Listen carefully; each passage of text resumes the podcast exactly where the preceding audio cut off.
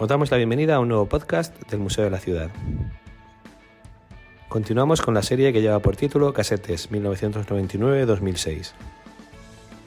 Como sabéis, se trata de sacar a la luz una selección de las conferencias que se llevaron a cabo en el museo entre 1999 y 2006. Conferencias que fueron grabadas en formato analógico y que han sido digitalizadas. En esta séptima entrega vamos a escuchar una conferencia que llevó por título El papel de Javier Fuentes y Ponte en el conocimiento y conservación del patrimonio artístico de la ciudad de Murcia. La pronunció doña Concepción de la Peña Velasco, catedrática de Historia del Arte de la Universidad de Murcia, que contó con la presentación de José Jesús García Urcade, historiador y profesor de la UCAM. Esta conferencia se incluyó en un ciclo más amplio dedicado a Javier Fuentes y Ponte y tuvo lugar en febrero del año 2003. Esperemos que os guste. Os dejamos con la conferencia. Hasta ahora.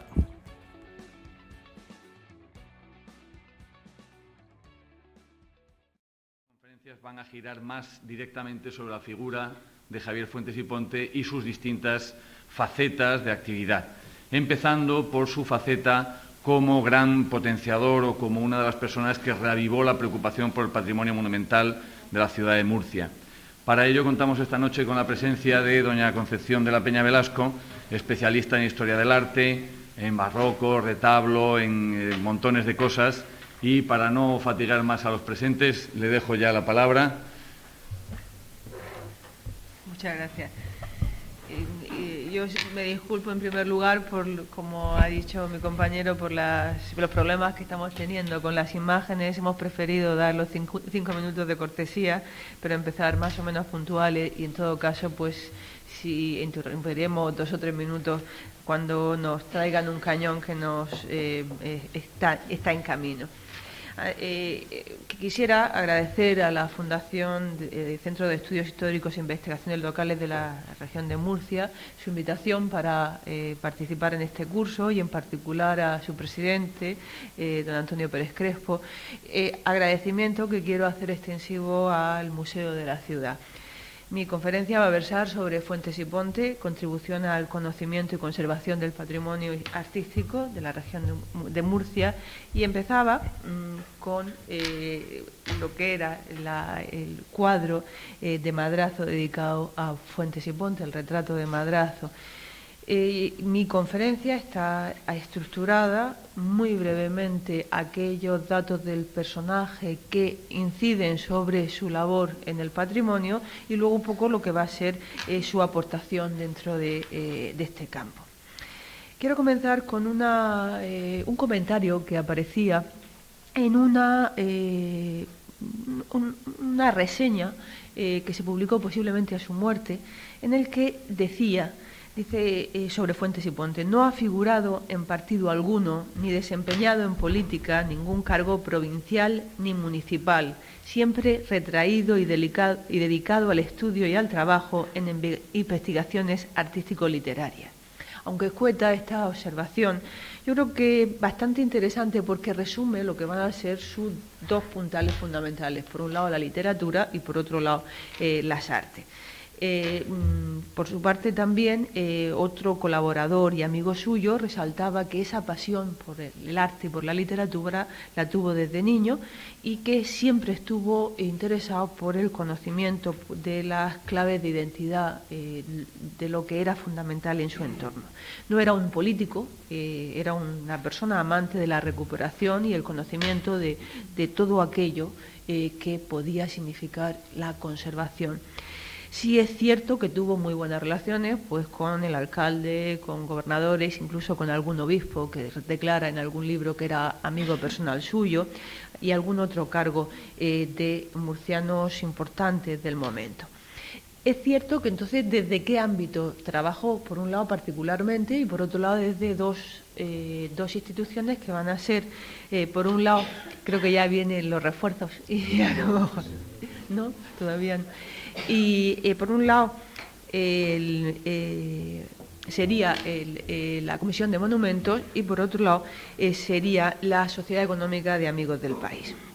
llegando a ser uno de los personajes más importantes de la segunda mitad del siglo XIX en Murcia, porque como les ha dicho ya, les ha adelantado eh, mi amigo, eh, eh, el señor Vela, en su conferencia, saben que nació en Madrid en el año 1830, pero murió en Murcia en 1903 y durante casi 50 años estuvo vinculado a esta tierra, aunque con algunas salidas fuera. Él, cuando, según nos declara Fernández Guerra, cuando va a empezar a estudiar arquitectura, que era la carrera de su padre, se queda huérfano, entonces tiene que hacer unas, eh, unas oposiciones, como entrar como delineante en los trabajos del ferrocarril de Aranjuez y posteriormente, eh, como ya le dijo el señor Rueda, pues eh, comenzaría a, a, trabajar como ayudante del Cuerpo Nacional de Ingenieros de Caminos, Canales y Puertos y sería destinado pues a Albacete, Alicante eh, y, y, luego a Murcia y en Murcia permaneció salvo alguna estancia en Barcelona. Además, yo creo que también es importante que muchas de las labores que realizó para el patrimonio las hizo porque eh, perteneció, eh, era, fue académico correspondiente de la historia desde 1870 y de Bellas Artes y muchas veces lo que hacía era informe que le encomendaban estas instituciones su mentalidad, por eso decía, en los aspectos biográficos, su mentalidad como ingeniero va a marcar sus actuaciones, sus criterios de ordenación, de catalogación, de aproximación a la obra de arte, metódico, conocedor del dibujo, eh, terminó dibujando, diseñando, y que le sería de gran utilidad y, además eh, piensen ustedes las difíciles circunstancias en las que se formó, eh, por un lado biográficas, pero por otro lado por los propios vaivenes políticos que se sufrieron en esos momentos. Fue un, murciano de adopción y hay una anécdota que a mí me gustaría resaltar y es que ahí está el cañón y es que Manolo, pero, ahí está el cañón. Eh, eh, hay un, en, uno de sus libros, Murcia que se fue, perdonen un poco todos estos problemas, eh, mientras que se arregla la situación, decía que en una de sus obras, que volveremos sobre ella, Murcia que se fue, él simulaba que, el autor era un supuesto antepasado suyo que dejó el manuscrito y que sería publicado con posterioridad. Y en ese libro decía que lo había escrito un ingenio en esta ciudad que vivió en ella censurado y no comprendido. Y en gran medida yo creo que eso es lo que le pasó, que, eh, que aunque lo decía indirectamente, pero realmente estaba reflejando lo que era eh, su actitud. Es decir, que mm, eh, sus actuaciones, como siempre, levantaron envidias, levantaron resquemores. Es cierto eh, por ejemplo, hay una, hay una anécdota eh, que, se, eh, se, da fe los documentos en, en, un descubrimiento arqueológico que hubo en una propiedad de Sebastián Servé en la alberca, pues Fuente hizo sus comunicaciones respectivas, eh, escribió en el periódico y luego hubo quien le acusó y se conserva la carta de que eh, eh, él no había sido el que lo había descubierto, que él que había sido un hallazgo circunstancial, que solamente se lo había que, y que varias personas se habían se habían enterado al mismo tiempo. Pero en cambio Vaquero decía que algo de su personalidad hacía que se ganase esa fama. Y Vaquero decía eh, como en toda su demás, eh, el resto de su labor de variada índole, eh, don Javier procuraba distinguirse por la nota de originalidad. Esta nota que iba con su carácter solía él ponerla aún en su vida, en sus actos de cierto relieve, llegando alguna vez hasta el linde de la extravagancia. Por eso en ocasiones tuvo contrariedades y de sus cosas no se hizo siempre el aprecio merecido. Ya en su vejez, las dotes positivas que le adornaban acabaron por imponerse a todos. un poco eh, hay que entender en esa Murcia de ese momento a las personas que hacían cosas, eh, pues también levantaban sus envidias, eh, pero también, como decía el propio Fuentes, su, la singularidad de su personalidad también hacía que eh, se la ganase un poco a pulso, aunque al final su obra fue lo que, y lo que hizo fue lo que salió adelante. Como les he dicho antes, eh, y como dice Vaquero, al final eh, de su vida se le, se le terminó reconociendo como él había hecho con murcianos ilustres. Eh, una de las cosas que él estuvo eh, propiciando, al igual que otros contemporáneos, fue el hecho de que los grandes personajes tuviesen algún tipo de lápida en las casas donde habían vivido, en las parroquias en las que habían sido enterrados, y ahora sí que tenemos la imagen y las pasamos en las parroquias en las que había sido enterrado, y cuando él eh, murió se le pusieron dos lápidas, y ahora hacemos un repaso muy, muy rápido, eh, se le pusieron dos, eh, se acordó ponerle dos lápidas, una en su recuerdo, una en la casa en la que vivió y otra en la capilla de la Risaca, además de que se le dedicó una calle. Había empezado con esta obra y había empezado con su, lo que era su imagen, que es lo que han elegido yo creo muy acertadamente en, el ciclo de Murcianos para el Recuerdo, y eh, con el cuadro que les he dicho dedicado de Madrazo que está en el Museo de Bellas Artes de Murcia. Pasan a la siguiente, por favor. Eh, esta, eh, no es la lápida original porque lleva la fecha del 54, pero sí está en la capilla de la Risaca, en aquel lugar. Además, si ven ustedes a la buena memoria del erudito, etcétera, etcétera, lo que se hizo con él, igual que él había hecho con eh, los demás, esa memoria que decíamos.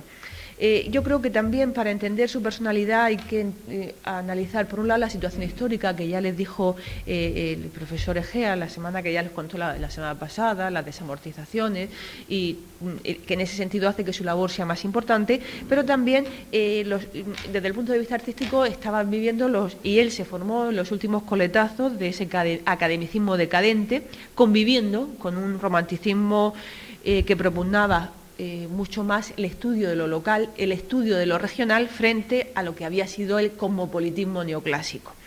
Eh, mm, por tanto, se inserta en lo que es esa visión historicista y de exaltación regionalista propia de la época. Ese regionalismo, ese costumbrismo, se va a ver tanto en la literatura como en las artes y que empezó a rescatar todo lo que era propio de las tradiciones locales. Se vivió un momento de exaltación nacionalista que entendía lo provinciano como un nacionalismo concentrado, es decir, como eh, una, no una limitación, sino una exaltación del autóctono. Cuando llega el realismo, y además como hay momentos de convivencia, también mantuvo esas conexiones con el, con el costumbrismo, con lo cual, y luego lo veremos en los juegos florales y todo, los temas costumbristas son los que van a dominar. Además, pero piensen también que esos temas llevaban mucho riesgo, porque eh, tenían muchas, pues, eh, los propios temas locales eran muy ricos, ofrecían muchas posibilidades y muy sugerentes, pero también eso sería un poco la doble, el doble filo de la navaja, también corrían el riesgo de, eh, en un momento determinado, significar desconexión y aislamiento, cosa que en el caso de Fuentes y Ponte no sucedió. Se dedicó al terruño, pero con unas miras amplias tenía noticias de lo que estaba ocurriendo en Europa y en otras ciudades de España que no eh, habían experimentado ese retraso. Y en ese afán suyo por saber, me parece también interesante, antes de ir haciendo un repaso de todo eh, he sintetizado que yo os he hecho más relevante, eh, en ese afán por eh, mm, saber, hay algo que también quiero destacar y es que no olvidaba los detalles que pudieran parecer insignificantes. Y eso va a ser muy importante para el arte, para la literatura, para la etnografía, para la arqueología, ahora lo veremos. Él mismo lo declaraba, son palabras textuales. Gústame cuando me ocupo de noticias para la historia, averiguar cosas aunque ínfimas fueren y despreciables a la vista parezcan, porque pienso que todas forman parte de la maravillosa máquina del mundo. Este aspecto quisiera que lo tuviesen presente porque aspectos denostados, aspectos olvidados eh, durante siglos va a suponer una recuperación y luego para determinados, determinadas artes, por ejemplo las artes suntuarias, lo que es la platería, lo que, eh, lo que es por ejemplo el atuendo, eh, lo que es la vestimenta de las imágenes, él hablaba de, cómo debían vestirse, si la imagen era de bulto, que no se debía vestir. esos temas, por ejemplo, hablaba de las camareras o hablaba de la labor que realizaban o eh, quería recuperar no solamente eh, eh, pues el material, material arqueológico en esos momentos estaba muchas veces denostado, poco valorado y él en eso hacía mucho hincapié.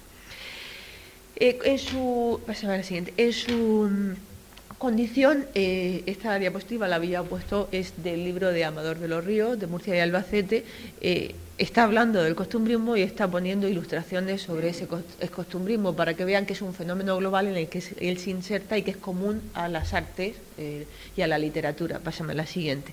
Y en sus en sus, eh, ese libro de la universidad, en el, como escritor, eh, en lo que afecta a las artes y también al patrimonio, hay dos, contó solo dos libros, escribió muchos más, pero con solo la Murcia, eh, Murcia que se fue y Murcia Mariana habrían sido suficientes para que ocupase ya un lugar excepcional en la historia del arte.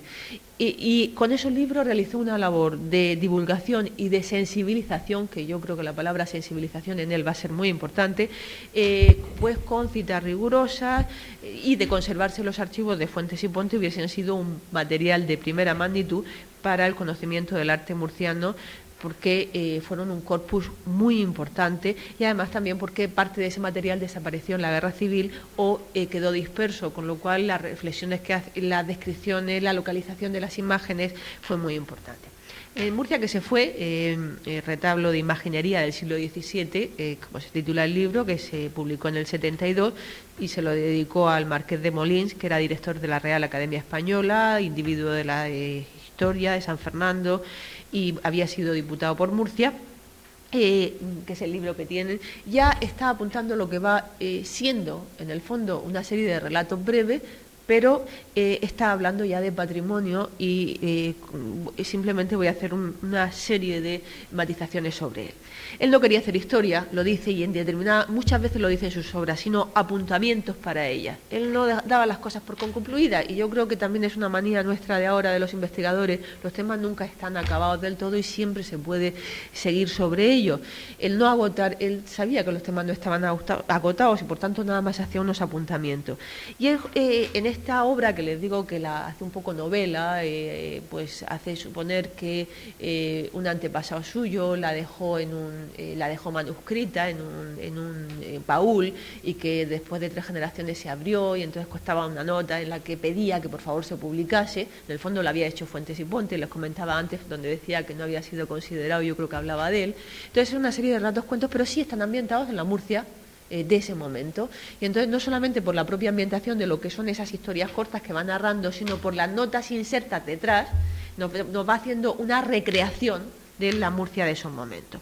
Y además eh, va, a, va a comenzar a gestarse la estructura de lo que luego será la eh, Murcia Mariana o dentro de la España Mariana, es decir, el recorrido que hace en los templos, eh, cada templo hace un recorrido altar por altar y va hablando de todo lo que hay, cada una de las cosas que hay en esos altares pero les digo todo, no solamente la obra de Saltillo, la obra del retablo, eh, todo un poco lo va eh, relatando. ¿Qué pasa en Murcia que se fue? Que eh, pues en algunos capítulos, por ejemplo, Paseo de Solaz y Honesto Trato, se refiere a las iglesias del Carmen y de Capuchino. En tres vísperas, Vista describió los conventos de Murcia con la minuciosidad y la metodología en los recorridos que luego utilizaría que luego plasmaría definitivamente en su obra más destacada. Y, e incluso en las notas dio eh, cuenta de las imágenes religiosas tras la extinción es muy importante eh, conocer, eh, es algo que en el fondo, mm, bueno, aquí hay personas, el padre Candel siempre el itinerario, recuerdo por ejemplo las eh, imágenes que estaban en el Carmen, cómo, cómo llegaron, o por ejemplo me acuerdo que su libro habla de, también de cómo llegaron algunas, en los triunfos, uno de los triunfos que había en la Alameda, la iglesia de, del Carmen, pero es raro que alguien recoja un poco cómo pasan eh, las, imágenes de un sitio a otro. Y es muy importante porque a lo mejor te encuentras un documento que está atribuyendo una obra a Salcillo que está en el Carmen y resulta que no la encuentras, pero porque a lo mejor del Carmen, y no estoy diciendo un ejemplo concreto, sino en términos generales, ha pasado a otro templo. El hecho de seguir un poco, de continuar, y más en ese momento en el que con la extinción de las órdenes, con las desamortizaciones, supone ese cambio tan radical y sobre todo para el arte religioso, eh, en su caso va a ser eh, tremendamente provechoso y también, como les digo, para la historia eh, del arte. Pero además, en esa Murcia que se fue, eh, pues mm, aparecen cosas verdaderamente curiosas. El sopista Cañera nos enseña la ciudad y va destacando sus singularidades. Entonces nos, habla de la Murcia real de ese momento, eh, habla de, hace un repaso del estado de las calles, de las inscripciones, de las fechas de los derribos de las murallas, por ejemplo, de las calles y de los asentamientos de los artesanos en las calles y de los de las gentes acomodadas, de la casa de Villacis, de donde se localizaba, eh, agregaba un comentario sobre su estado, también habla en otras circunstancias de, de Villacis.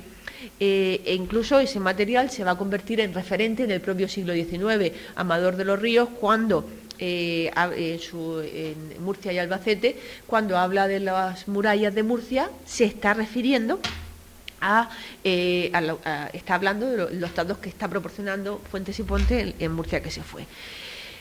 también habla pues de rincones del arco de Santo Domingo apoyando en la casa en la vivienda de los Almodóvar recordó las suciedades de las arterias urbanas, eh, hablaba de las obras que se estaban haciendo, del ayuntamiento actual, de la Casa Consistorial, que en ese momento estaba siendo dirigido, se estaba haciendo por José Belmonte y Santos Ibáñez, del teatro, el anterior, vamos, que, que inauguró Isabel II, de acequias, de alamedas, de jardines, de escudos, de balcones, de inscripciones, de ordenanzas.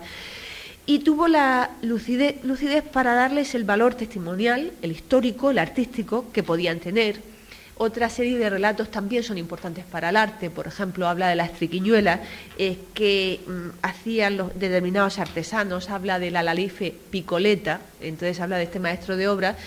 Y algo que pasaba, de hecho los documentos del 18 están demostrando que pasaba, eh, de esa situación de pillería al examinarse fuera de su villa, que hacía algún aprovechado eh, que podía tener problemas con su gremio. Entonces se iba a otro a otra ciudad, a otra villa y volvía obteniendo de un tribunal más benévolo o, como decía él, de un tribunal en el que, no, que, eh, eh, que no, eh, en el que podía ocultar el pasado de las multas, como decía él, ¿no? Eh, otras efemérides de la destrucción que hizo la célebre riada de San Calixto, del reloj de Santa Catarina, hay muchas. Yo les he llamado la atención, he hecho quizá lo menos conocido, por poner alguna imagen, pásame por favor, que podía ser. Eh, hay otro, otro tema que trata, que me parece interesante que, y en el que casi nos, eh, nos hemos detenido los, los historiadores del arte, y es el, el tema de las hornacinas eh, que había en la ciudad. Es verdad que algunos historiadores, por ejemplo, eh, eh, pues Pérez Crespo, en el libro que acaba de publicar, ese libro tan sumamente interesante que le recomiendo a todos, sí que incluye algunas de las hornacinas que están perdidas en los recorridos urbanos, pero un estudio sobre las hornacinas, y algunas se han perdido, y el único testimonio casi que tenemos es el de Fuentes y Ponte. Por ejemplo, Fuentes y Ponte, les he puesto simplemente este detalle de este cuadro de Vicente López de principios del 19 en el que aparece el puente, y si ven, en el puente figuraban unos templetes con unos arcángeles. Eh, que en el 19, eso hoy no, la imagen que tenemos de ese puente es sin ese, eh, esa balaustrada de sillería, ya eh, ese puente tiene, pues, eh, ya se sustituyó y ahora recientemente la balaustrada de hierro imita la anterior, pero bueno, ya en el 19 se cambió la, lo que era la, la, la balaustrada de sillería, pero esos templetes habla de cuándo, se, cuándo, por qué y cuándo fueron destruidos. Pásame a la siguiente. Y pero hay otras, les he puesto hornacina, esta está en la de San Nicolás, pásame a la siguiente, o por ejemplo esta, pero un poco, que está en Santa Teresa, de estas eh, menciona muchas y habla de su razón de ser. igual que hay otros temas que a lo mejor son más eh, conocidos, quizá estos han pasado más desapercibidos. Habla de la ermita de Santa Quiteria, eh, de la construcción de la Plaza de Toros en el convento de San Agustín, donde estuvo en, el convento desaparecido. Y la Murcia Mariana, sobre todo, es un gran catálogo de obras eh, es el testimonio de las advocaciones y, corresponde estilísticamente que, muy descriptivo conforme al momento vivido, aunque ahora volveré sobre el juicio sobre Salcillo, donde se situaban. Es verdad que equivocaba medidas, equivocaba materiales, pero eh, piensen también ustedes, los medios, hasta hoy los equivocamos porque hay imágenes a las que no podemos acceder. Hoy día la restauración muchas veces las tenemos más cercanas y el estudio puede ser más verídico, pero durante mucho tiempo eh, el acceso a ellas era bastante dificultoso. En otros casos, por ejemplo, les he puesto un detalle para que vean, eh, mm, pásame la siguiente, detalles que puedan parecer eh, anecdóticos. En este caso les he puesto la Merced. ¿Por qué se lo he puesto aquí? Para que vean un poco cómo Fuentes y Ponte para el historiador del arte ha sido una fuente de referencia continua. Todos los que estudiábamos la arquitectura, los que estudiábamos eh, los retablos, las esculturas, siempre recurríamos a él porque encontrábamos la información concreta. Por ejemplo, en este caso se lo he puesto simplemente porque eh, eh, el ciclo iconográfico que se está relatando en la iglesia de la Merced es doble. Por un lado, es la exaltación de la orden mercedaria, la orden de la Merced, hoy día son los franciscanos, pero lo que están viendo aquí son los el, santos mercedarios, incluso en la parte superior el escudo, ah, el dedo, mucho más alto, el escudo de la Orden de la Merced sostenido por ángeles, la fundación en la cúspide, pero había otro mensaje que se insertaba en ese, y ese otro mensaje que se insertaba era la presencia de la Virgen del Cuello Tuerto, la Virgen de los Remedios, que todavía esa imagen medieval, de las poquísimas imágenes medievales que tenemos, de piedra, pintada, eh, que por ese fervor que despertaba, que, sacaba la salida, eh, que salía rogativa y, llovía, eh, la trasladaron desde el crucero hasta el altar mayor. Pues lo lógico es que también hubiese un ciclo que se sumase aquí o alguna llamada de atención sobre ello. Y yo lo sé exclusivamente por Fuentes. Fuentes decía que aquí no se conserva, o sea, en la parte, en la parte superior del entablamento, sobre esos soportes del bocaporte del camarín, había dos ángeles, uno con una campana y otro con un arca, que, eh, si saben, la Virgen de los Remedios, según cuenta la leyenda, llegó al son de una campana y en un barco, eh, en, un arca eh, por el, río. Entonces se acercaban distintas gentes a ver eso que veían llegar, no sabían lo que era, y no lograban nadie cogerlo hasta que se aproximaron a ellos eh, los, los, los, frailes mercedarios y lograron, entonces ya eh, la, recogieron la imagen, la pusieron en su iglesia y tuvo un culto floreciente y de hecho es el mejor retablo que hay, el mejor retablo barroco que hay en la diócesis de Cartagena. Ese detalle que complementa todo el ciclo iconográfico lo podemos saber gracias eh, precisamente a Fuentes y Ponte. Aunque luego, pues en otros casos, como todos se equivoca, como todos nos equivocamos, porque ninguno, eh, y porque eh, afortunadamente la ciencia sigue avanzando. Hizo otra serie de estudios marianos, que quizá menos conocidos, pero que también fueron premiados. por ejemplo, tiene uno que se llama Memoria sobre la manera más digna y conveniente de representar a la Santísima Virgen o tiene otro que se llama Memoria sobre la indumentaria de las imágenes de Santísima Virgen de diferentes épocas de la historia.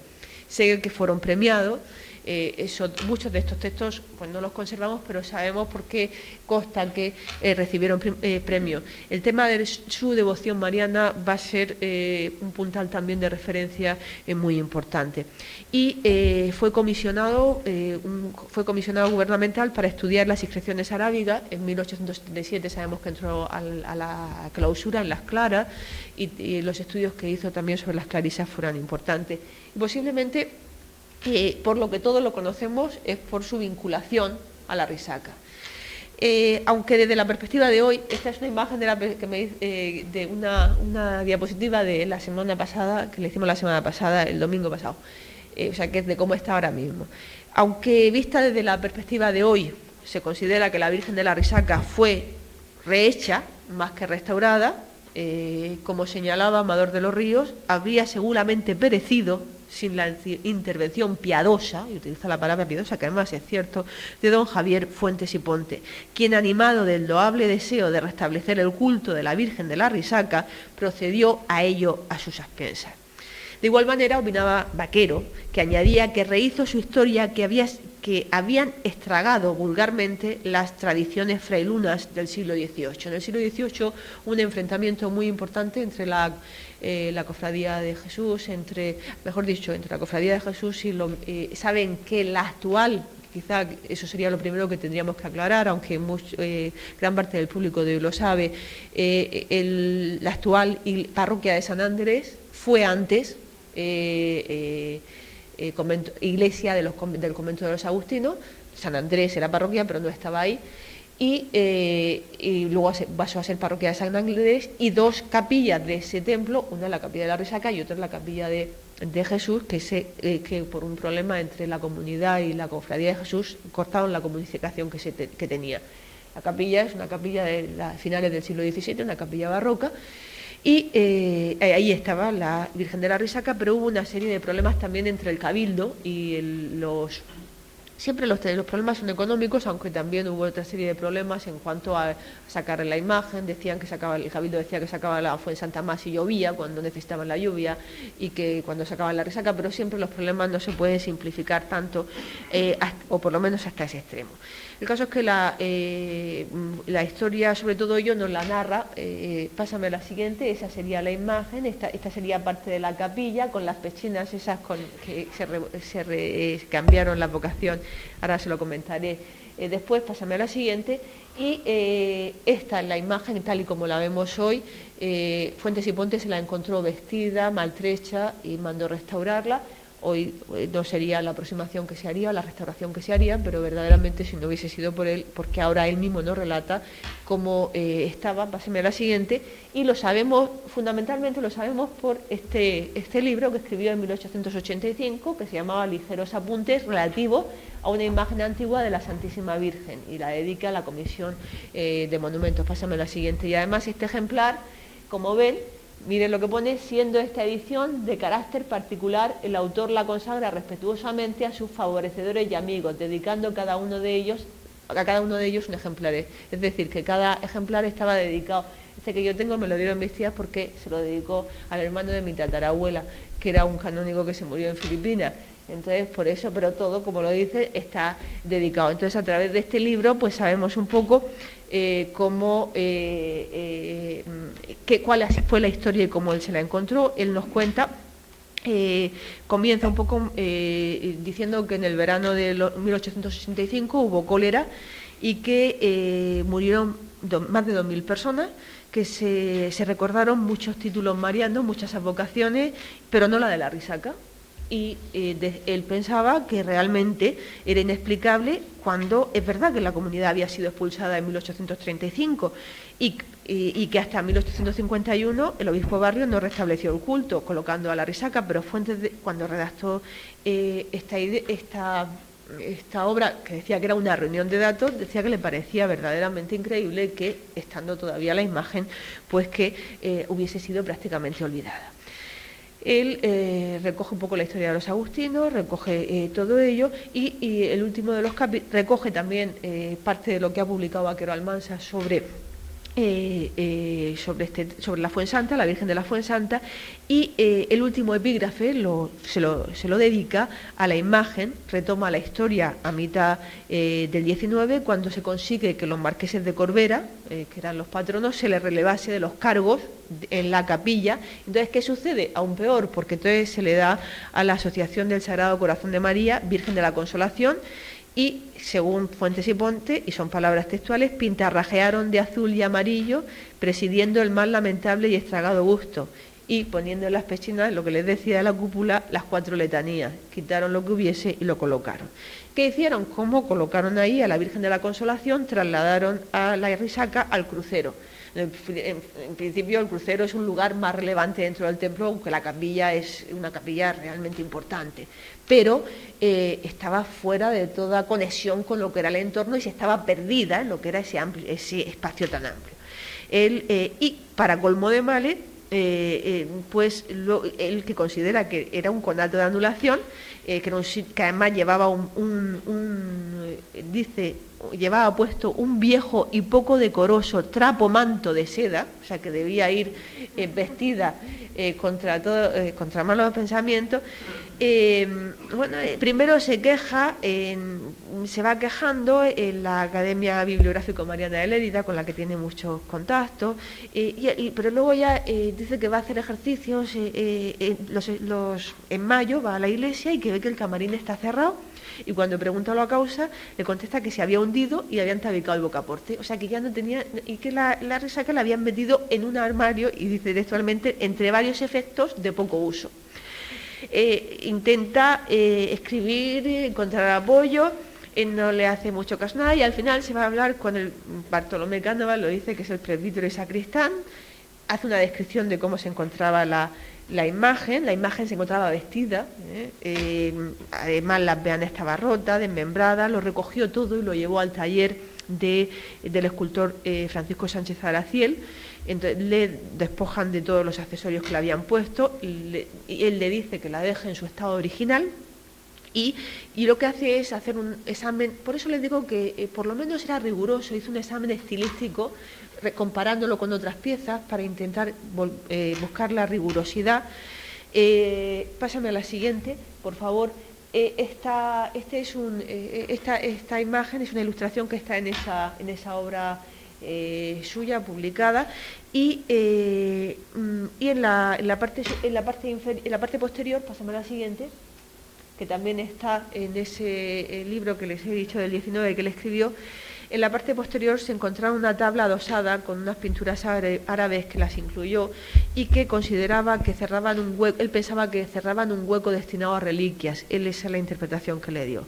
Le colocaron coronas nuevas y ante las dudas sobre si, cómo debían hacer, si debían dorarlo de nuevo, eh, pensando que hoy día se utilizan materiales reversibles, entonces si, si encuentran un material mejor, pues como los materiales que se utilizan son reversibles no hay problema, pero en el pasado no sucedía esto. Eh, pues dudaron entre si las carencias que tenía la pintura se debían intervenir sobre ellas o no. Y él lo pasó por la Comisión de Monumentos, consultó a los escultores Leoncio Baglietto y, Francisco Sánchez, que ratifican su propuesta, y luego informó de todo ello al obispo, con quien tuvo, eh, con el eh, Tomás de Bryan, que le ofreció su apoyo, y él lo costeó de su bolsillo. Incluso cuenta un poco todas las peripecias que llegaron a pasar. Cuando eh, acaba la restauración, la vuelve a llevar al obispo, el obispo le, ofrece eh, la, mayordomía de la imagen y mm, lo que pide no solamente es la, mayordomía, luego él hace la petición por escrito, sino también que se celebre anualmente su fiesta el segundo domingo de mayo. No hay nada mejor para mantener las imágenes desde el punto de vista artístico que también mantener su culto y no arrinconarlas. Eh, él incluso eh, fue felicitado, lo presentó, se llevó la imagen también a la Comisión de Monumentos, eh, las actas de la Comisión de Monumentos que la enseñó y que fueron felicitadas. Y también sabemos con posterioridad que, eh, que es un hecho muy bonito, pero en la exposición que se hizo conmemorativa del cuarto aniversario, del cuarto centenario del descubrimiento de América en Madrid, Fuentes y Ponte obtuvo una medalla de oro por la presentación de la efigie de la Virgen de la Risaca y por su cooperación en los actos del centenario. Y según relata Vaquero, la Virgen figuró al lado de las cantigas de Alfonso X, las cantigas de Alfonso X, pero abiertas en la miniatura en la que se considera que está representada la imagen. Tuvo otra serie de actividades, pasame a la siguiente, y es eh, estos mismos dibujos, seguro que con, eh, vamos, con seguridad que los hizo él.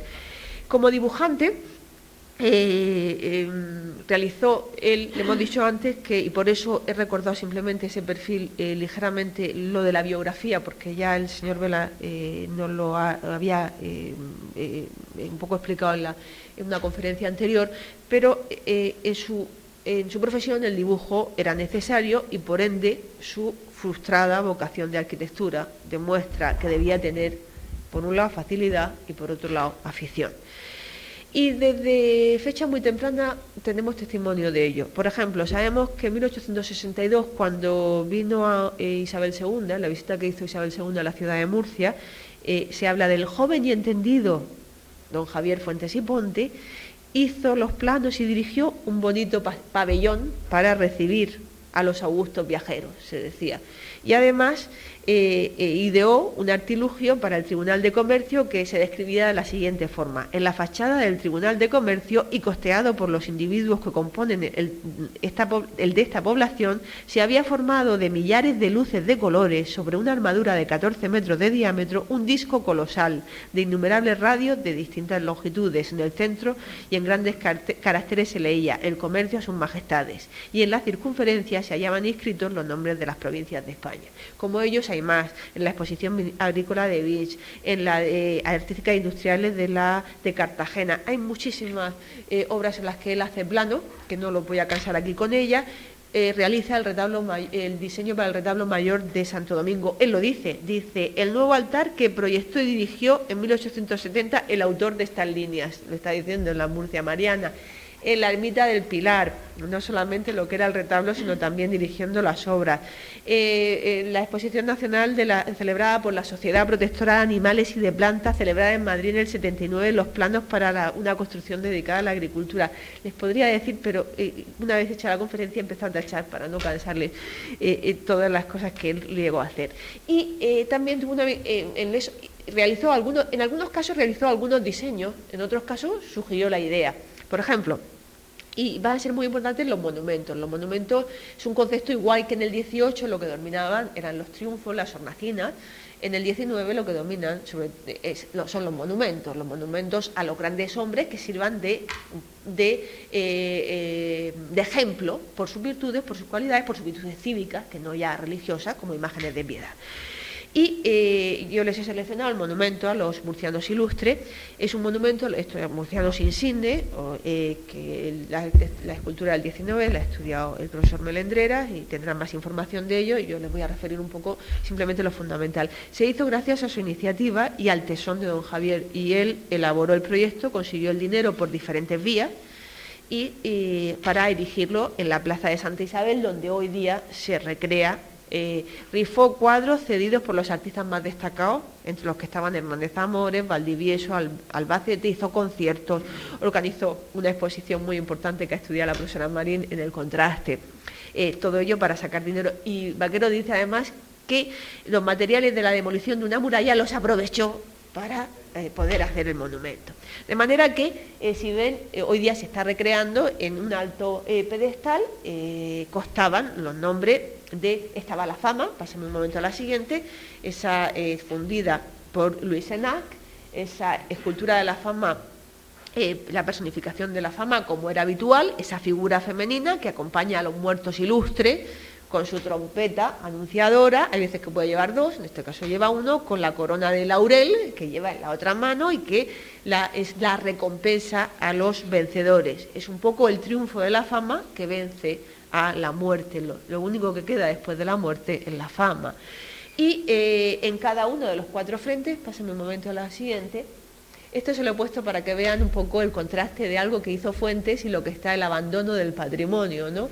Saben que esa escultura, eh, esa, ese, saben eh, la plaza de Santa Isabel, o la antigua plaza, realmente hablar de la plaza de Santa Isabel en el pasado no sería estrictamente correcto, pero bueno, ese era el lugar, incluso ha intentado, eh, eh, según tengo entendido, el propio arquitecto eh, Molina intentó hacer la reconstrucción del arco de Chacón, un poco de todo como estaba en ese momento. Entonces ese monumento quedó absolutamente postergado y hay dibujos, por ejemplo, en el libro de, Murcia, de Amador de los Ríos, de Murcia de Albacete, eh, siempre que visito a Amador de los Ríos me acuerdo de, de Moñino, porque siempre recurríamos a él, bueno, bueno recurrimos, todavía lo echamos de menos cuando vamos. Y eh, esa escultura estuvo arrinconada y luego se instaló en el enfrente de, de convalecencia, en este pedestal donde ahora se han llevado la imagen y se han dejado el pedestal y estamos ya años así eh, eh, con ese trozo de piedra que es el pedestal que no es nada y que queda como testimonio, pasando un momento acercármelo.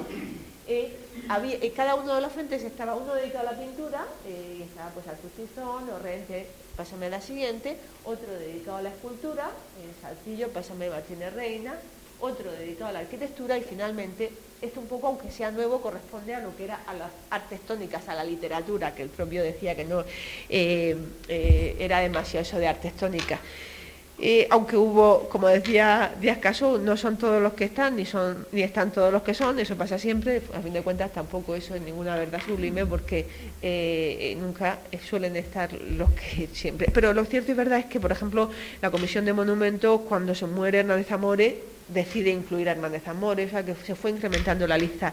Y por ejemplo, también Vaquero resalta que eh, la sola labor del estudio de las personas que debían ir en este, eh, ir su nombre aquí ya, que hizo Fuentes y Ponce ya de por sí merece la pena. También realizó otro, eh, otro monumento a, a Fajardo, en ese monumento a Saavedra Fajardo procuró reavivar, no se llegó a hacer, o sea, lo que hizo fue el proyecto. Eh, pero fíjense ya, ya lo que hace es familiarizar a los murcianos con una figura tan relevante para las letras. Entonces, en el 6 de mayo de 1872, aniversario de, su nacimiento, inició y obtuvo con varios amigos permiso para colocar una lápida en la casa en la que nació eh, y después hizo un funeral. Todo estaba acompañado de lo que todo lo que eran los actos religiosos. En el 76 hubo un concurso en el casino y se dio un premio al monumento a Saavedra Fajardo, que aunque era anónimo se dice que era suyo. Y, como relata Blanco y Rojo y otra serie de, eh, escritores de, ese momento, quiso erigirle un, momento en la plaza, un monumento en la Plaza de Santo Domingo que el, propio Blanco y Rojo dice que él llegó a ver poner los cimientos, pero que no se llegó a realizar ni quería que se ya se realizase nunca, como no fue, aunque parece ser que se conserva el dibujo.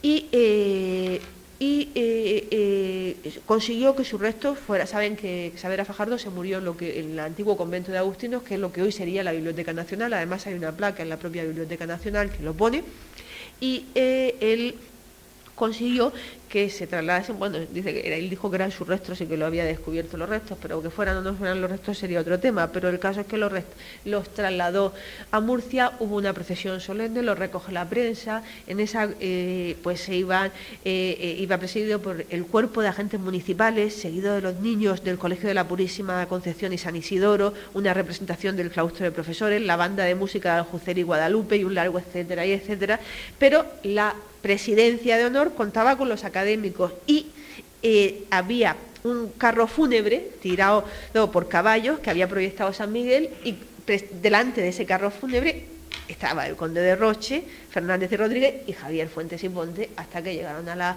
a, la catedral. Saben que están depositados en la, en la capilla del Beato Andrés Ibernón y eh, después, terminado el acto, un retoque de campanas en todas las iglesias de Murcia. O sea, ya es un poco la recuperación del nombre y, vincularlo con eh, hacer historia, ya no solamente es un hecho concreto. El monumento a Salcillo eh, realmente no lo hizo él, que está en Santa Eulalia, todavía se conserva, pero Fuente, y además es muy curioso, Fuente relata que la idea surgió con motivo de las fiestas del centenario, pero eh, se fueron retrasando mm, lo que fue hacer el, el monumento a Salcillo, hasta que en 1887, coincidiendo Francisco Ródenas, Antonio Yorca y Manuel López Gómez, pensaron en establecer una fuente. Al principio la idea era la de una fuente, pocas fuentes hay en Murcia, había Murcia en esa época, dedicada a Salcillo, eh, Rodena se ofreció a hacer el arquitecto desinteresadamente el diseño, comprometiéndose a erigir las obras y a costear los cimientos. Hubo una suscripción popular que no dio los resultados esperados, hubo corridas de toros para sacar dinero, se muere muy joven el arquitecto y parece que el tema se dilata hasta que, pásame la siguiente, termina acabándose en 1899. Eh, la escultura es de Francisco Sánchez Araciel, está en Santa Isabel, pásame, me parece que tengo otra, y ahí tiene la fecha eh, en la que se realizó. Mm, es verdad, otras iniciativas parecidas también realizó, por ejemplo, Lorca, eh, la exposición provincial de la Sociedad Económica de Amigos del País, le dieron un premio eh, al trabajo sobre la memoria sobre los artistas particularmente lorquinos y proyecto para conmemorarlos en 1874. Es un poco una idea general. Muchas veces no hace el diseño, como en este caso, pero cuando propone los actos del centenario en la recuperación de artistas, porque en el fondo a él le pasa eh, lo que nos sucede a nosotros un poco con la fecha, que, no toda la, bibliografía, aunque ya eh, lo que dice eh, José María Vela es lo que, lo que ha mirado los documentos es la fecha rigurosa en la que muerte, pero muchas veces la bibliografía está arrastrando la fecha de 1905. Pues ese, ese error en la, en la fecha de su muerte le pasó a él con Salcillo. Él cuando propone celebrar los, el centenario de Salcillo se equivoca en la fecha, lo adelanta en dos años es muy, eh, muy curioso porque además está la información. Y eh, pásame la siguiente. Eh, en esa idea de propiciar el conocimiento de las grandes figuras, sacando a, la luz trabajos desconocidos, como en este caso les he puesto el Belén, pero quizá el arranque de todo ello es con motivo del centenario de su muerte era lógico que se hiciese en principio desde la Real Sociedad Económica de Amigos del País, puesto que Francisco Salcillo había sido el primer director de la Escuela Patriótica de Dibujo que pertenecía a la sociedad, a la, Real Sociedad Económica de Amigos del País. Entonces Fuentes y Ponte presentó una propuesta anónima en la que contenía un programa de actuaciones a realizar un siglo después de su muerte, pero se equivocó y adelantó.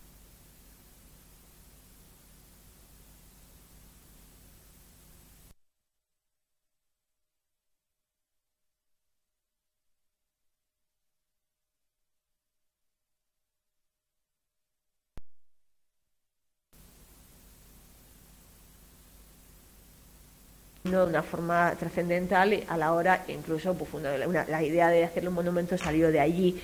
Eh, eh, es verdad, por ejemplo, también que mm, en con motivo del centenario se accedió a la, al, a ver, pues nosotros hoy vemos el Belén, el Belén de Saltillo y pensamos que siempre estuvo expuesto, pero era una propiedad particular y era propiedad de la marquesa de Salinas y él fue el primero que lo estudió y lo catalogó. Aquí tienen la colección, e, ese estudio del, del Belén eh, de Riquelme de 1897, de Jesualdo Riquelme, eh, que realizó. Eh, pásame la siguiente. Mm, tal y simplemente es un poco es como hoy está pero también les quiero llamar la atención eh, sobre eh, no solamente como era habitual en él en este caso no solamente habla de las esculturas sino también habla de las arquitecturas que siempre han pasado desapercibidas. Es decir cada relato evangélico hay, muchas, hay muchos temas en el Belén, pero cada relato evangélico en la visitación, en el nacimiento, tiene una arquitectura de fondo. Esa arquitectura que casi siempre en los estudios de Saltillo ha pasado desapercibida. Sin embargo, pasemos a la siguiente, eh, hay alguna eh, en este caso, por ejemplo, eh, esta no es de la época de Saltillo, esto del principio del 19, esa casa que es la de la, visitación de la Virgen a su prima Santa Isabel, esa casa que podría ser una casa del principio del 19 murciana, él habla de ella, habla de todas las, arquitecturas, pásame la siguiente, o eh, en la posada, esta también, esta arquitectura, esa es la, la, única figura que no está completa del Belén, puesto que no se le ve la del el, el, posadero, el que está asomado al balcón y no hace falta que la, que la obra sea completa me parece que eh, pásame las, de, las del Belén. Eh, es importante también el juicio crítico, pásame, que realizó de las obras de Saltillo, pásame, eh, puesto que él realizó, él presentó en 1899, un, se presentó a un certamen celebrado en la Academia Bibliográfico Mariana de Lérida, a Lérida siempre concurría y esa academia eh, estaba dedicada sobre todo a temas marianos, y sobre todo es que su intención era esa, recibió un premio y ese premio eh, mm, eh, con, este trabajo, el trabajo sobre Saltillo, fue publicado en 1900 como aquí están viendo. Eh, hace valoraciones muy interesantes de la obra de Salcillo. Por ejemplo, pásame la siguiente, dice que los pasos es la obra más destacada del inmortal escultor. Pero en otras ocasiones, pásame la siguiente, tampoco vamos a... Eh, miren, por ejemplo, lo que dice, no en esa, de Salcillo, en Murcia Mariana, para que vean un poco eh, cómo escribían los escritores decimonónicos. Al concebir esta grandiosa obra, tendió sus alas el genio más que nunca y más sobre la frente de aquel artista insigne y al producir su inteligencia, el más atrevido pensamiento no parece sino que brotaron espontáneamente dentro de su taller y bajo su mano inteligente las más desconocidas combinaciones, fragmentos arquitectónicos mezclados con grupos de esculturas y trofeos y cortinajes. Es decir, que piensen ustedes que estamos diciendo que hizo una labor fundamental, pero luego miren también cuál era el lenguaje. Y muchas veces, e incluso, como en este caso, le está atribuyendo el, retablo, como todos los escritores decimonónicos, cuando Saltillo no hizo el retablo, sino lo que hizo fue la escultura, ¿no? Pero e, e, es un mal general de ese momento. Es verdad que, pasando a la siguiente, eh, mm, en el caso de las sanas por ejemplo, en el caso, no eh, fue rectificando, es de sabio rectificar, en la Murcia Mariana hay algunas obras que atribuye que luego en su obra definitiva no eh, vuelve a atribuir a Salcillo, en el caso de la Sana le atribuye solo eh, el grupo de titular, cuando sabemos hoy día documentalmente que realizó todas las esculturas del retablo. Pásame a la siguiente. En el catálogo, es un catálogo muy interesante porque, aparte de la biografía al final, pone estas páginas donde pone Murcia, Catedral, Capilla, luego poner otra serie de parroquias, entonces va colocando eh, la, obra, el grupo, eh, eh, las características si estalla, e incluso aquí hace un comentario de dónde procede la imagen, lo que yo les he comentado antes, la imagen procede de otro templo, entonces de manera que tenemos ahí todo lo que él pensaba que era sencillo, otra cosa es que se equivocase, pero realmente es lógico que con lo que contaba.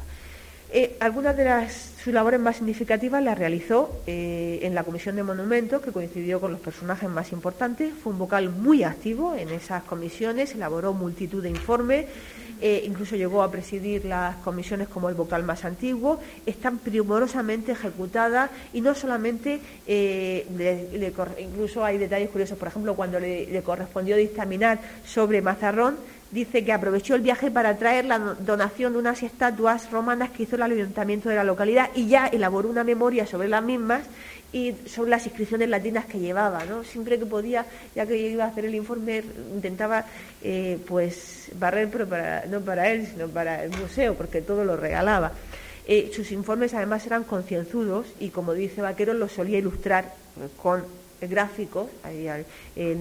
Eh, y hay una parte que no hemos insistido, la parte arqueológica, que va a ser fundamental. Eh, no les insisto más, pero material etnográfico, pues, y que dice, por ejemplo, que quieren que compre una cruz de balanza. Y yo me acuerdo de mi profesora que tanto nos valoraba todas estas cosas cuando me daba clase. Dice una balanza por ser cosa murciana y alegando que tenía carácter. Y mm, bueno, pues esa, y en la comisión también esa memoria histórica costa que se pusieron lápidas por todos, como luego hicieron como él. La celebración de exposiciones, la celebración, hay una exposición mítica que es la del 68, que también ha estudiado la profesora Marín, que se celebró en el contraste, pásame a la siguiente, eh, que estuvo, eh, este es el, eh, están viendo la Plaza de Santa Catalina, este edificio que se ve pequeñillo, es, no lo, pueden encontrar porque eso sería la Plaza de las Flores, pero realmente es el edificio de la carnicería. Entonces la, carnicería era un edificio exento del siglo XVII, una de las obras públicas importantes del barroco, pero con el, derribo de esa eh, con el derribo de la carnicería se eh, erigió ahí la plaza. Entonces, este es el edificio del contraste donde se hizo esa exposición del 68 y donde estuvo el primitivo museo, por eso les he puesto. Allí se puso eh, toda la obra que, y con el dinero que de allí se sacó se intentó hacer el monumento a los murcianos ilustres, como les he dicho antes, le estuvo en la gestación de los, de los museos. Eh, incluso en 1906, cuando Martínez Tornel escribía la parte dedicada al museo en su guía de Murcia, señalaba, y eso me parece importante, eh, que Javier Fuentes y Ponte y Juan Albacete, en la sección arqueológica, habían contribuido muchísimo a propagar, eh, mm, depositando en las eh, vitrinas del museo lo que ellos guardaban como verdaderos tesoros, aunque el vulgo de la gente no le diera tanta importancia. Es decir, es el menosprecio, a lo mejor con un fragmento de, pues, de un material arqueológico. Ese material que hoy lo valoramos, pero que entonces era denostado, en su caso fue muy importante, organizó, participó, concursó eh, eh, organizó la exposición que se hizo en San Andrés cuando vino el rey eh, sobre obra de Salcillo. Además, hay otra cosa curiosa que nota que cuenta Sánchez, Moreno que a mí me encanta. Dice que cuando sabía que, era, que esa obra creía que era de Salcillo le ponía pues casi una pegatina, donde ponía que era Salcillo su nombre, le daba carta de autenticidad colocándole el membrete con esa nota. En los juegos florales yo creo que, y es ya lo último que no los aburro más, yo creo que es algo que también eh, deben tener, eh, hizo una labor fundamental porque fue, cuando él comenzaron, él fue el que lo creó en el año 1873 debido a su empeño y eh, a requerimiento del, de, él fue el mantenedor y en el, en el acta pública eh, al principio pues se en mayo, hoy han, sido estudiados por Martín Paz y además en esta sala hay muchas personas que lo saben, pero eh, hay detalles se hacían el primer, año se hicieron en la, en la Sociedad Económica de Amigos del País, se pusieron los cuadros, también es un poco ese a exponer la idea en lo que es la historia de las exposiciones, también realizó un papel fundamental y eh, al principio eran de poesía y pintura, luego de música, escultura, al principio era un año, luego eran dos, eh, asistían, luego fueron al casino, todas las autoridades y gran número de personas de lo más distinguido de la sociedad, de uno y otro sexo. El papel de la mujer era muy importante porque eran las señoritas que decían que de buena sociedad que daban los premios, pero al final luego los padres eran los que los costeaban. Los temas eran eh, temas murcianos, aquí tenía el eh, y los que empezaban eran los que destacaron, por ejemplo, eh, Martínez, Martínez Tornel, que lo he sacado de un, de un libro de Martínez Tornel, eh, Martínez Tornel fue uno de los muchos premiados y además eh, Fuentes y Ponte era lo que se estaba haciendo en el resto de España. El tema de los Juegos Florales no era una cosa específicamente murciana, en Barcelona, en toda, eh, fue incluso en Hispanoamérica. Y lo que pasa es que entre los, los premiados se elegía de nuevo el mantenedor. Entonces, por ejemplo, eh, Martínez Tornel abanderó los en algún año los encendidos elogios contra eh, a favor del mantenedor. ¿Cómo iban a votar en contra si habían ganado todos? Pues todos votaban el mismo mantenedor, con lo cual Fuentes y Ponte pues eh, seguía. Luego pues sabemos también que se hizo un se hizo una tocaba la orquesta, pero se hizo una, una se compuso eh, eh, musicalmente eh, una obra que luego fue cedida y que siempre se hacía, ya era exclusiva de, ese, de ese acontecimiento. Él fue un opositor continuo, les podría dar datos, y la última obra que les he traído es esta, esta, esta, obra está sacada del, del hizo un plano de la Murcia antigua y moderna.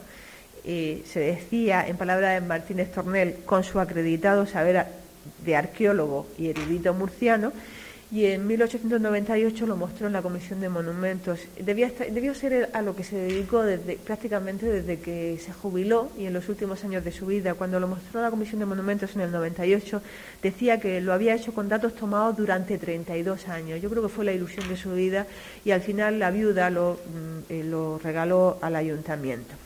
Un poco como conclusión, eh, quizá y les he puesto al final, la última diapositiva, es la firma de Javier Fuentes y Ponte. Eh, eh, mm, es concluir un poco es destacando su capacidad de iniciativa, sus enfoques, sus visiones, sus propuestas personales, sus reflexiones, sus intuiciones dejaron una huella profunda, procurando conciliar el interés por lo popular y el enraizamiento con lo provinciano, pero desde una perspectiva más general, intentando conjugar tradición y progreso. Eh, es un ejemplo de actuación de la preservación del patrimonio eh, para hoy y que cada día podría escribirse un libro sobre esa Murcia que se fue y que casi se nos va yendo sin remedio. Muchas gracias.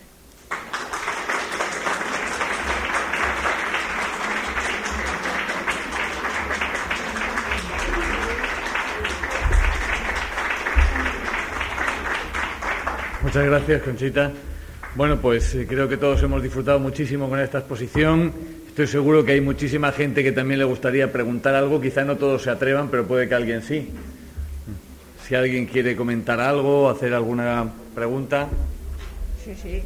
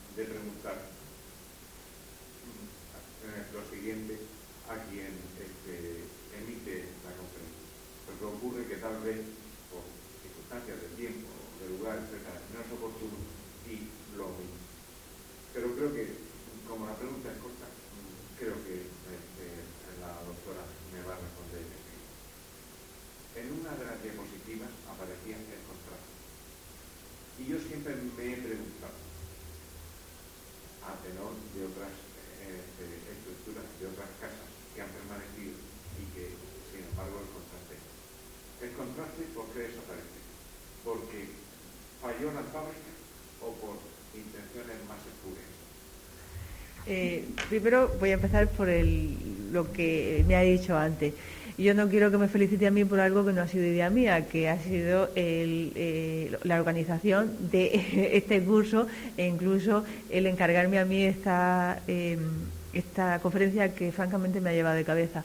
Eh, porque mm, mm, estos fuentes y puentes todos lo, lo conocemos como material de referencia, pero no para ponernos a hablar sobre, eh, sobre él. Y al final me ha desbordado, o sea que incluso después de preparar la conferencia, esta tarde estaba tachando y atachándolo por no hacerla excesivamente pesada. Entonces el mérito es de ellos, e incluso me pusieron el propio título de la conferencia, o sea que ellos son y son los que les, les debe dar, eh, que además para mi modo de ver, no por mi aportación, sino porque ha habido otra serie de aportaciones muy importantes y sobre todo la biografía que está sacando eh, José María Vela es verdaderamente increíble, ¿no? Eh, yo lo que aporto es una cosa eh, muy modesta. Lo que dice, eh, mm, por ejemplo, cuando el edificio estaba mal, eso es cierto que estaba mal, y es verdad el problema que existe en las ciudades de que las ciudades tienen que seguir creciendo y que hay derribos que hay derribos que se pueden se podían haber evitado y hay otros derribos que evidentemente no se pueden evitar porque bueno pues no se pueden mantener peligra la vida de las personas. En el caso de cuando se instala el Museo Provincial en, las actas de la Comisión de Monumentos de finales del siglo XIX, es que las he visto y además como para preparar la conferencia lo he manejado, por eso lo sé. Ya en el 19, antes de que se traslade, eh, antes de que se derribe, el edificio está mal. Y están, eh, entonces les están metiendo prisa desde el ayuntamiento a la Comisión de Monumentos para que desaloje. Y la Comisión de Monumentos dice que, por favor, que eh, un museo no se puede desmontar con prisas y sin condiciones.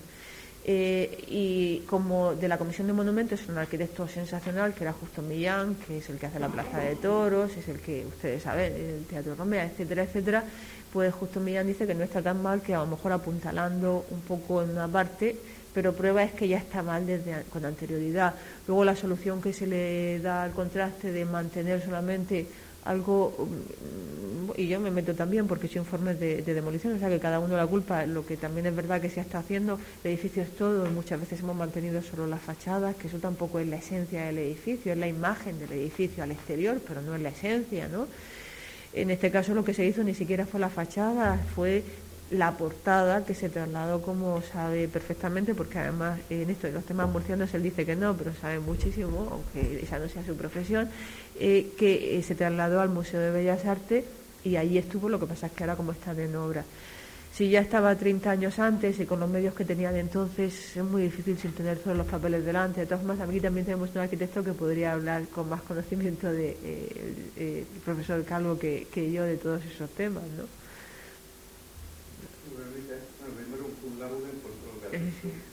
Si tú te lo sabías ya todo mejor. Lo que has dicho de los juegos florales. Julián Calvo hizo una marcha triunfal para que la tocara la orquesta en el momento de entrada y salida de la señorita presidenta de los juegos florales en cada. Esa partitura no la he encontrado con ningún yo tampoco, solamente lo he visto en la comisión de monumentos, hay en la comisión, no, en el acta notarial que pone que la, que la dona. Sí. Sí. Y en cuanto al contraste, le puedo contestar a ese señor, si tú no le puedes contestar más que eso, yo lo he conocido. Eh, lo declararon monumento nacional antes de la guerra. Lo derribaron. Allí se guardaban todos los enredos del entierro de la sardina. Había ratas allí como conejos. Y la lástima es que lo derribaran porque, claro, eso fue era de los pocos monumentos antiguos que había en Murcia y lo único que tenía, según tengo entendido por los informes, la Comisión de Monumentos que tenía goteras. Porque parece ser que la parte de arriba que vemos ahí en la fotografía iba a otro techo, otro piso más. Sí, una... Sí, sí. Y, entonces, claro, bueno, sí. son fantasías muchas veces, pero bueno, hay que irse, por ejemplo, a um, Alcaraz, que allí son de, de, la misma época más o menos, esos que están en las dos torres y las colchadas de la Plaza Mayor de Alcaraz. Y entonces, allí hay una, un edificio similar a, a lo que era el contrato. ¿Y qué año lo ¿Eh? ¿Qué año lo En el 33 o 34 lo derriba. Le repito que lo conozco. Yo tengo 75 años y yo vivía allí al lado. En la plaza, en, en la plaza de Cabez, completamente. Todo el lo conocido. Es una lástima que tiraran eso. Posiblemente las goteras que tuvieran la cubierta es porque ya, antes de entrar allí la comisión de monumentos, esto es un supuesto, ¿eh? ojo, quitaran la parte de arriba que donde estaría la verdadera cubierta y dejaron allí una terraza a lo mejor de una entrevista de madera y algunos remortones que es lo que cómo se construía y luego aquello tenía que venir gotera y en cuanto el agua entra por un sitio se lleva la madera y, va corriendo por las justas de las piedras que estaban abiertas esa es la desgracia que tuvo porque antes le quitaron posiblemente el piso que es donde se apoyaba la, la era cubierta con sus tejados después, que yo no hizo ningún dibujo ni nada de eso. Si eso le sirve de algo, es lo único que le puedo aportar en relación. Entonces los, que iban muy. Bueno, no solo aquí habla de dinero, que me digo, una cosa que nosotros habéis equivocado la, la compra del de Belén de Sortillo, ¿no? Sí, y... Pues, pues, pues, pues, en Madrid porque el ayuntamiento no lo podía una visión de sí, porque por un informe murciano oh, Una cantidad risible, vamos, hoy. en ese momento. Pero entonces había sueldos, había gente que con 125 pesetas al mes, estoy hablando de antes de la guerra, eso eran sueldos de categoría, 25 duros al mes. De todas formas, yo creo que en el caso de Fuentes y Ponte, precisamente lo que hay que valorar es su capacidad de iniciativa, porque todo lo hacía con pocos medios y con voluntad. Incluso el propio Vaquero destaca que no solamente era su labor, que a mí me parece muy interesante, no solamente era su labor artística, sino su labor social. Y entonces él eh, le daba igual, luego sería pues un extravagante y posiblemente pues en Murcia tampoco somos como somos y no terminamos de dejar que la gente llegue del todo y los que hacen cosas los pisamos si podemos, ¿no? Pero, pero sí, pero realmente yo creo que él eh, promovió muchísimas cosas y con muy pocos medios. Y en ese sentido yo creo que él mm, ya daba igual que no tuviese presupuesto porque casi le cost- no es que casi es que le seguro que le costaba a él, ¿no? E incluso ahí dice que lo dice, que es que lo costeó, el, tema de la risaca lo pagó él de su bolsillo, además lo dice.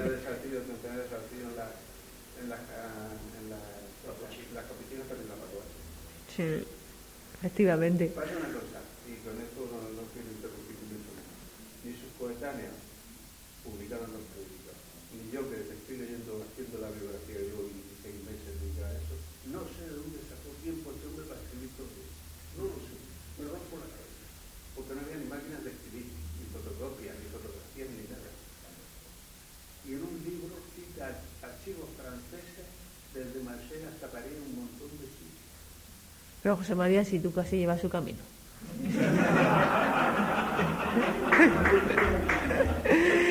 Sí, porque ya casi, porque sí, tú también has escrito, ¿eh? Pero bueno, yo sí sé dónde sacar tiempo ahora, pero es que, yo escribo con un ordenador ahora. Pero, bueno, Pero, pero él escribía a lápiz y eh, a pluma para mandarlo fuera, pero se quedaba con el borrador porque luego ha hecho trabajos que los ha corregido varios años después y los ha presentado otra vez a otro concurso. El mismo trabajo lo ha presentado a otro concurso más de una vez. Sí, eso es verdad. Lo cual Sí. tiene que tener el borrador. Sí, es verdad. Tinta. No, no, sí tenía. Lo saco. Bueno, muchas gracias. Pido disculpas un poco porque como hemos empezado y yo también quiero recordar que están profesoras mías de cuando yo era pequeña que me ha parecido entrañable encontrarlas aquí eh, y me ha dado mucho gusto a pesar de que he encontrado muchos amigos y a todos les quiero, amigos de encontrados en la universidad, en el archivo, en todos sitios y a todos de verdad les quiero agradecer que hayan venido. Muchas gracias. Y hasta aquí la séptima entrega de Casetes 1999-2006, la que corresponde a julio de 2023. Esperamos que os haya gustado y nos escuchamos en una próxima ocasión. Un saludo, adiós.